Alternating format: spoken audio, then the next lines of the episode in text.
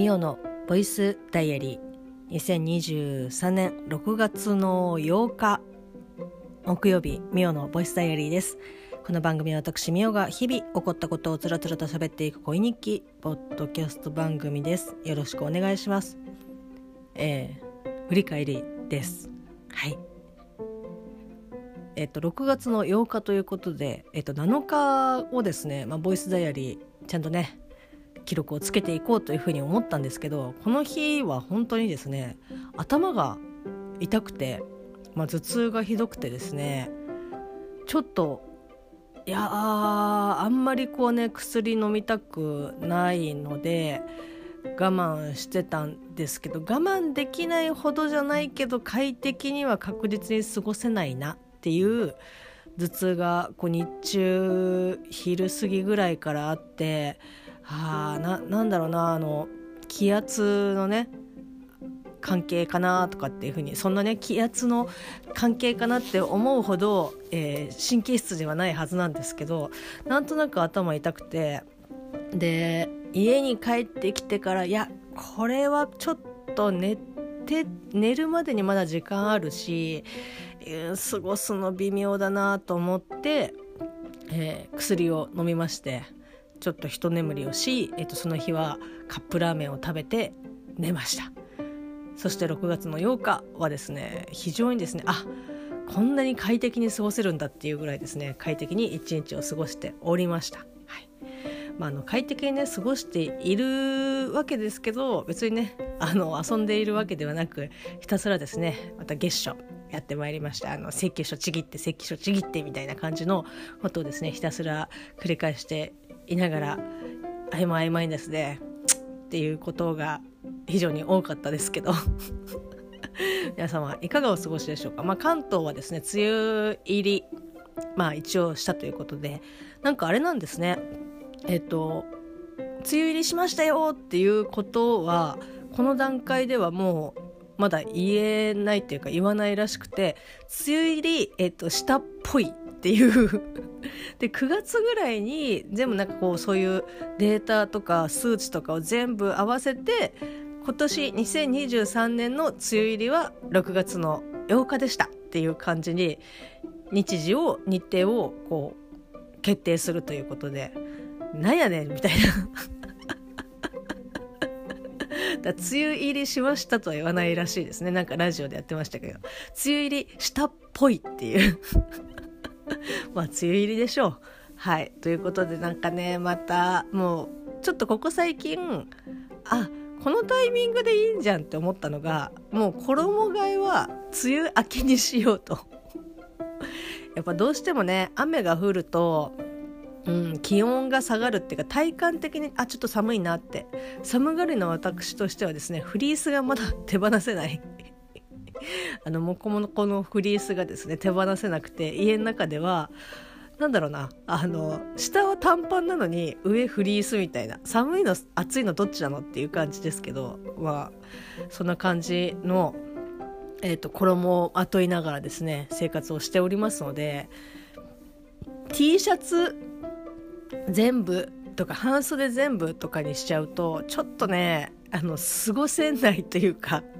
ちょうどいい感じで過ごせないのでやっぱこう梅雨明けしてからねまあ衣替え衣衣替えしようかなっていうふうに、えー、と思っております。まあそんなね大層な衣替えをしたことは今まで一度もないですけどまあちょっと今年は頑張ってみようかなっていうふうに、えー、と思っております。そしてですね、えーとまあ、木曜日ということであ、まあ、実質ですね、えーと、水曜日に更新がされてました、えー、私は日曜日にてっきりですねあの更新をされるものというふうに思っていましたがなんかあれですねこう編集が終わりデータが音声データが完了アップできるよっていう状態になったらその都度、えーとアップをしていただいているということでそうです。私が、えっと、中毒になりました。まあ、あのななったというふうに言って 大丈夫だと思うんですけど大丈夫って何、えー、ポッドキャスト番組「東雲ビーフンスープレックス」更新されてましたね。ありがとうございます。ありがとうございます。ありがとうございます。いや、もう非常にですね、冒頭からですね、こうおもあこれは面白いまあ毎回ね面白いんですけどでもあこれ私の好みのタイプの面白さだなっていうえー、匂いがですね冒頭からこうにじみ溢れ出ているみたいなあれ蓋してあるのにあ全然なんか虹なんか溢れちゃってるよっていうような感じでですね非常に楽しく聞かせていただきましたでまあ平日ということもありまして朝ね通勤の通勤電車の中でポッドキャストとかって割とまあダゲな時間もそうですけど聞いてるんですけど「ああ東雲が更新されている!」って私の iPhone はポンコツなのでなんか読み込まないと読み込んでもかなりなんかこう更新するのに時間かかるんですけどなんかこう見たらあれ水曜日うわーってなって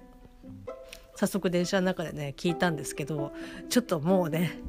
まあおそらく私の周りに座っている人たち立っている人たち、まあ、同じ車両にいる人たちはまあおそらく全員とは言わないけど、まあ、ほぼほぼ二度と会わないだろうから、普通にねえっとちょっとぶってぶって笑っちゃいましたけど。あこれはまずいと思いながら小刻みにね震える笑いをみたいなカタカタカタカタっていう感じで。でもまあなんか多分旗から見てちゃんとねその私に興味を持ってる人はいないと思いますけど見たらあこいつなんか笑ってんなとかってでなんかあなんか聞いてんなとかっていうのでまあこう聞いてるもので笑ってるんだろうなっていうのは、まあ、見ればわかるんですけど、まあ、できるだけですねあの抑えるようにみたいな感じで出たんですけど、まあ、おそらくですね両サイドの人たちはなんかこいつめっちゃ震えてんだみたいな 感じで、えー、と思ったかもしれませんけどまあどうせね二度と会うことはないですし、まあ、会ったとしても隣に座るということはまあほぼほぼもう逆に座ったらもうねアドレスを聞こうっていう感じだと思いますけど。ま あ本当にねありがとうございます。もうあのありがとうございますというかもちろんねこの本編をお話ししてくださっているお三方春雨さんチャラメラさんあんかけさんにも大感謝でございますし、まあ、何よりですねそのなんかただただ喋って、えっと、もう長尺のものもうおそらく長尺だと思いますけどのものをですね、えっと、編集をしてくださってアップをしてくださっている、えー、一服さんにもう本当にですね大かける、えーと、5億感謝みたいな。感謝大感謝かける5億でよくない？まあそれぐらいですね。もう本当にありがとうございますという気持ちで。まあ、ツイートもですねさせていただきまして本当に楽しく聞かせていただきました。ありがとうございます、まあ、そしてですね、まあ、小刻みに震えるといえばですよ。まああの私は日々通勤に電車を使っているわけなんですけど、まあ、時差出勤をもうかれこれ、まあ、コロナが、えーと、はじコロナが始まってからっていう言い方はあれですけどコロナが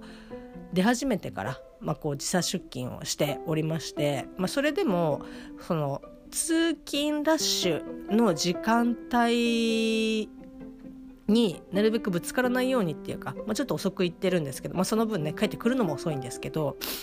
えー、たまにですねやっぱその空いてる電車に乗っているはずなのにあなんか比較的人混んでんなみたいなこう電車に乗ることが、ま、たまにあってで私の身長がですね、まあ、153えっと、稀に、えー、調子がいいと154になるみたいな感じなんですけど。まあ、あの3とか4とかをね行ったり来たりしてるんですけど。まあいわゆるその何て言うんですかね。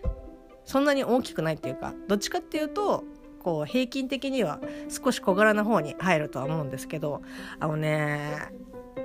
立ってるじゃん。で周りに人がいるじゃん。そうすると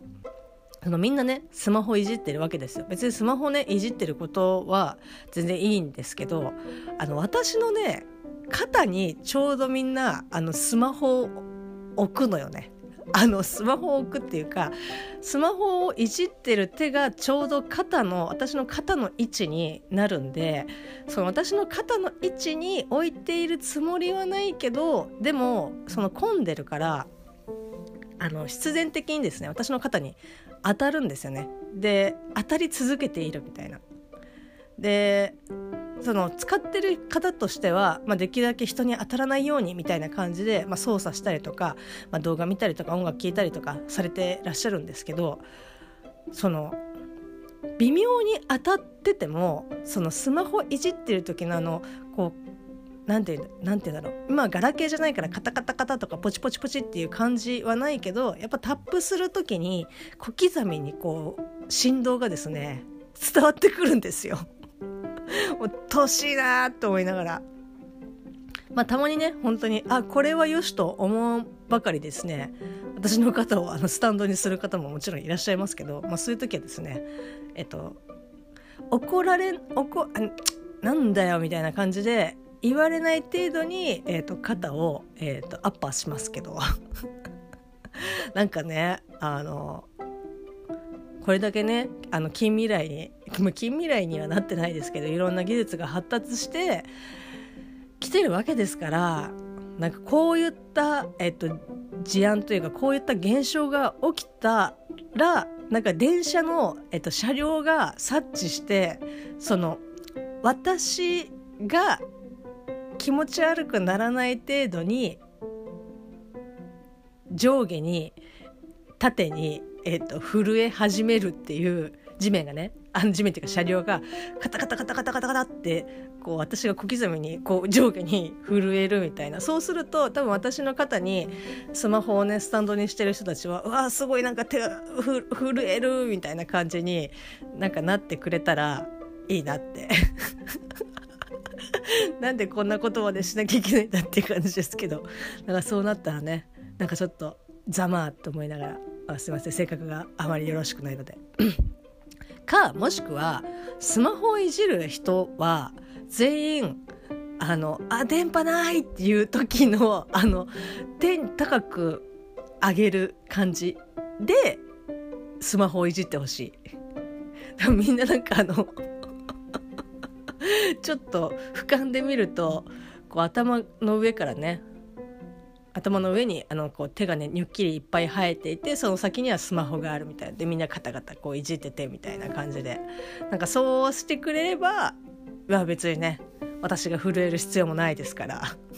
なんかそうしてほしいなっていうふうに思います。なんか電車でその満員の時にあんまりスマホをいじったりとか私がしないから余計なんですけどもうねたかだかその1時間2時間ね乗ってるわけじゃないから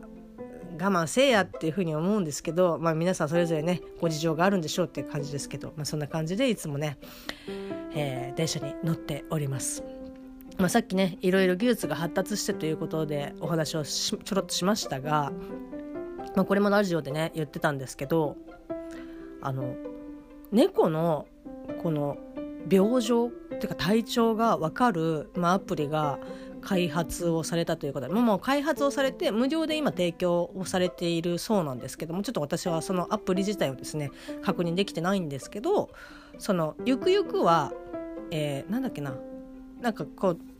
日大と日大だっけな？なんかどっかの大学の研究所となんかどっかもう一個の機関が、まあ、協力して今アプリを、まあ、さらにそのブラッシュアップして開発中でゆくゆくは有料で、えっと、提供するっていうことらしいんですけどその飼ってるね猫ちゃん。あの、まあ、猫はよくあの犬とか、まあ、犬と猫って比較されやすいですけど、まあ、犬よりはちょっとそのあなんか今苦しいかもとか、まあ、犬もそうですけど、まあ、動物全般的に言えることですけどあちょっとなんか苦しいかもとかあなんかお腹痛いなとかっていうその病気があったとしてもすごく分かりづらい。なんかあのなんか苦しいだろうなっていうよりもこっちの方でジャッジがしにくい。で飼い主さんとかが、えーあれなんかちょっとおかしいなっていうふうに思った時にはもう割とその病状が進んでしまっているっていうケースがまあ非常に多いそうなんですね。でまあ私は実家で、まあ、猫飼って猫ちゃんね飼ってますし、まあ、こう2匹ねもうすでにあの虹の橋を渡ってしまいましたけど、えーまあ、元気でしょう。はい元気かな？はいなのであの非常にわかるんですよ。そのあれおかしいなっていうふうに思った時にはあもうあのこの治療しかないですとかあまあ年齢的に手術はとかっていうことなんですけどもっと初期の段階で見つけられたらそのねいろんなあの対策打てるとは思いますし、まあ、家族もそうですし猫ちゃんご本人もその負担がお互いの負担がないと思うのでっていうことで、まあ、そのアプリをですね、えっと、使うと、まあ、病状が、えっと、9割ぐらい、えーと、分かるということでかなりのですねあと精度的に高いっていうことなんですけどでこれがどういう風になってるかまあ、ご存知の方はあのすいませんっていう感じなんですけど、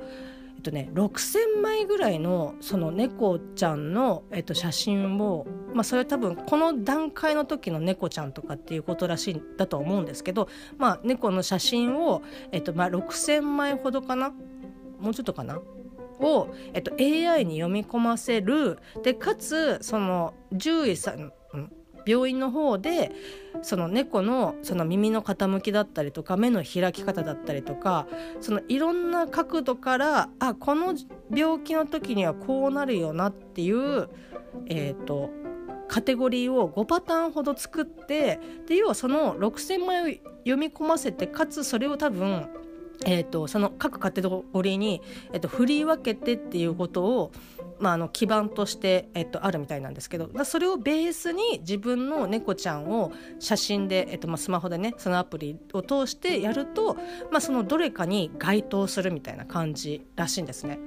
でえーとまあ、早期発見ができるということで。で、まあ、ゆくゆく、まあ、もちろんあの有料で、えーと、提供するっていうのはもちろんそ、まあ、いくらなのか分から分かりませんけど一般の、ね、ユーザーが使えるのか、まあ、おそらく使えるとは思うんですけど、まあ、有料でいくらかっていうのは分からないですけど、まあ、あのあとは、えー、獣医さん側のその先生のサポートとして、まあ、役立つみたいな感じで。やっぱ獣医さんもねもちろんあの皆さんあの頑張って、えっと、見てくださってるとは思いますけどそんなそ、ね、勉強してね頑張ってらっしゃる、えっと、獣医さんでもやっぱ分かりづらかったりとかそれぞれ個体差がありますので。素直にねなんかあの見せてくれる子もいればもうなんかあのゲージから出せないんですけどっていう 子もいたりとかしていろいろ大変だと思うんですけど本当ね写真1枚撮ってそういう風にねある程度絞り込めるっていうのはかなりすごいなっていう風に思って。でやっぱそういうそのいろんなデータベースデータをもとに振り分けたりとか参照したりとかすることが一発で本当早くできるっていうのが、まあ、本当に AI としてかなりねなんかやっぱ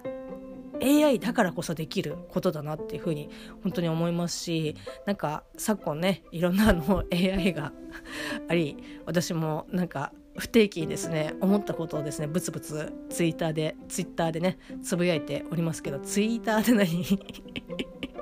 ツイッターでつぶやいてますけどなんかこういった使い方すればいいのになって本当にねなんか思いますね。思いますねっていうか多分これをその転用して何か別のものにしようとかっていうのは、まあ、私みたいなこう凡人には思いつかないですけど、まあ、なんかパッと考えてもあこれこれ以外の用途に使うのはなかなかあんま思いつかないなというふうに思うんですけど、まあ、他のねあの生成 AI とかに関してもまあおそらくなんか開発サイドだったりとか、まあ、当初のこう目的これがあればこういうふうに便利になるよねっていうところをなんかやっぱりねみんなこれがあるってことはこれもできんじゃねえのかみたいないろんなことをですねあのハイテク技術をベースに限られた条件でいろんなことを駆使してなんかいろんなものを産物していくっていうのが、まあ、人間のこう欲求なのかなっていうふうには思うんですけどなんかそういうふうにねなんか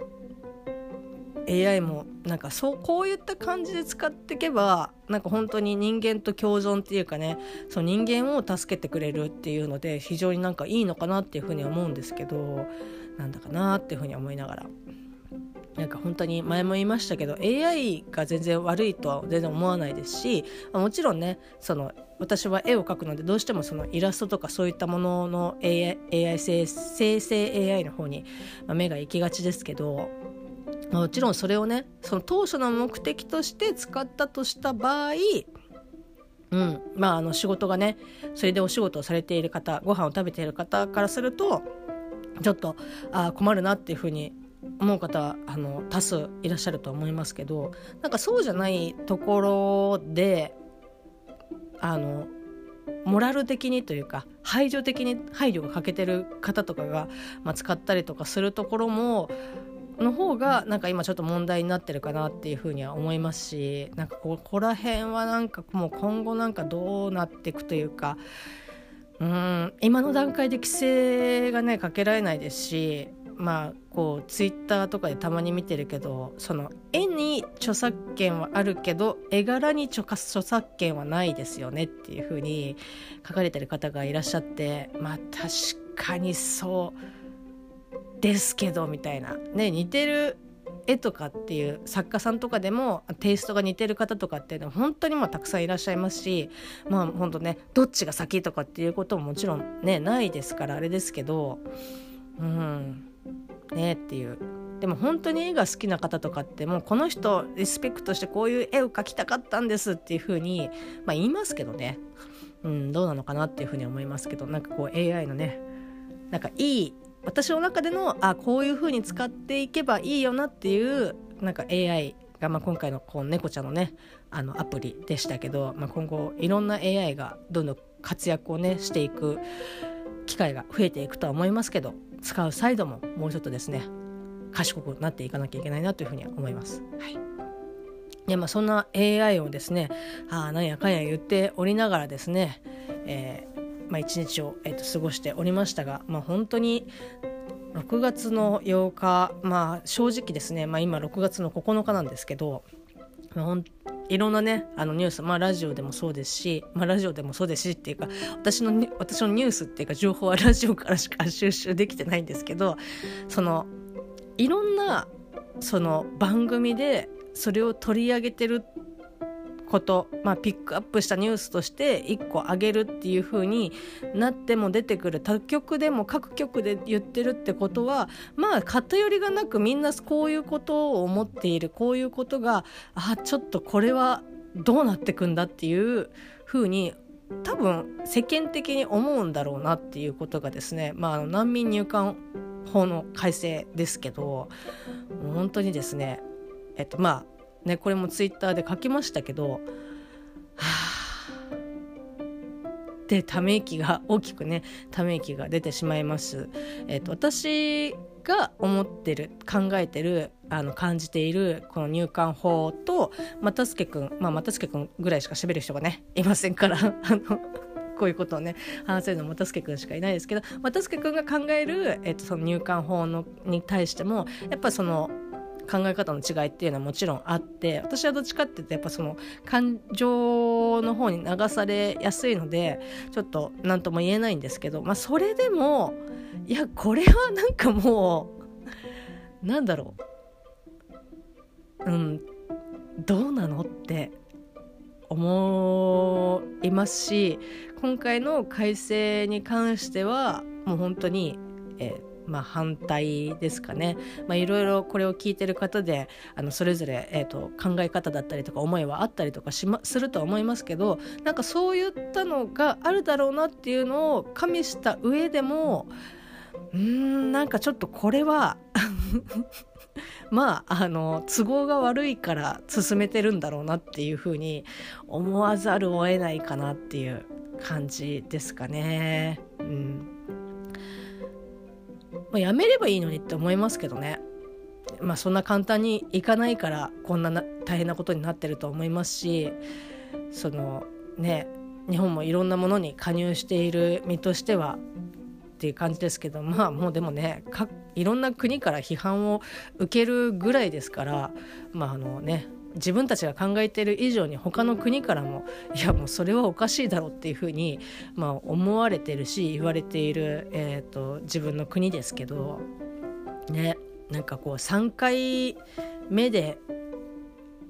3回目の申請で、えーとその証拠確固たる証拠がその難民としていやもうこれはっていう証拠が出なければ、まあ、もう本当に強制送還できるっていうことになりますけど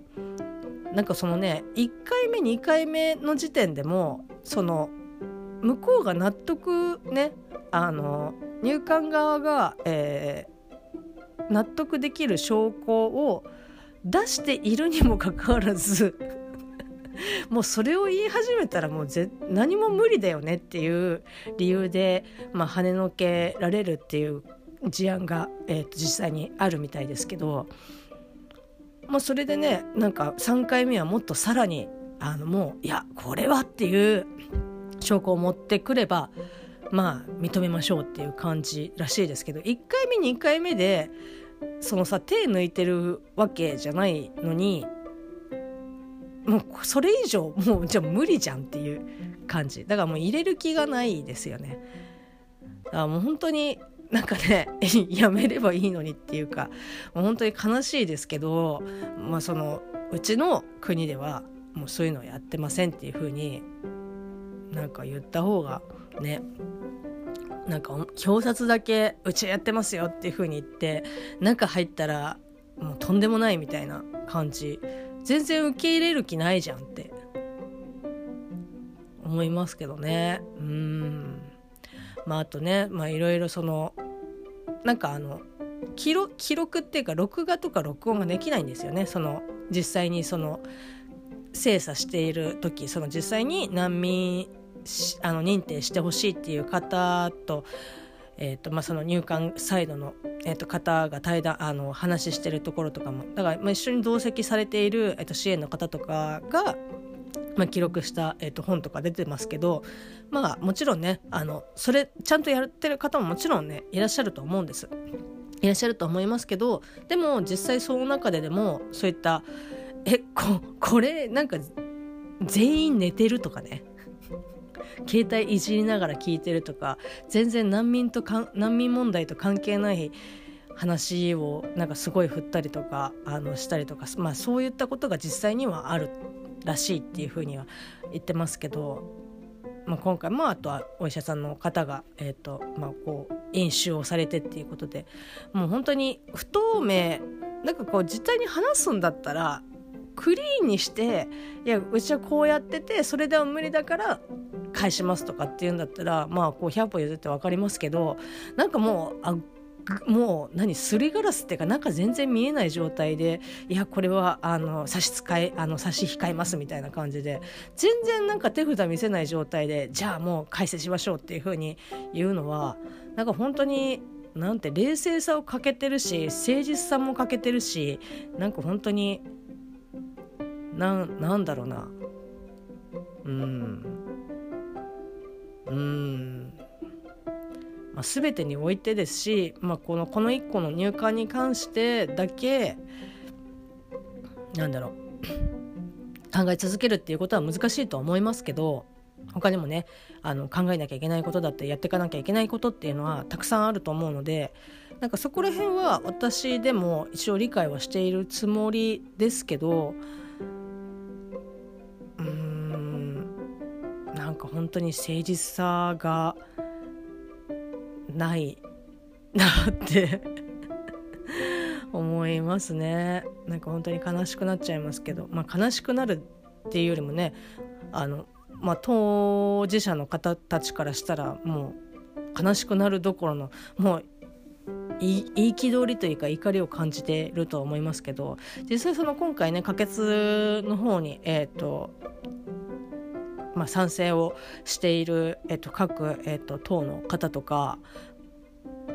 なんか本当に、まあ、実際ありえないだろうし、まあ、実際起こったら多分いろんなことを使って、まあ、全然 OK っていうふうに通すとは思いますけどなんか実際自分のなんかその自分以外の人たちがそうなったりとかしたらどうとかっていうのは考えないんですかね。まあ、考えそれはまた別の話だとだって思ってる言ってるとは思いますけどなんか本当ねなんかこう自分じゃなくて自分の周りのな友達だったりとか家族だったりとかっていうのが、まあ、その本当に同じ対応を受けても全然 OK って思ってるって思っちゃったりとかしますけどね。はいまあここはまあ長くなりますけど、まあ、今日6月の9日で、まあ、完全に、えーと通るかな、まあ、ほぼほぼもう昨日の段階で可決しておりますけど。うんっていう感じですね。はい、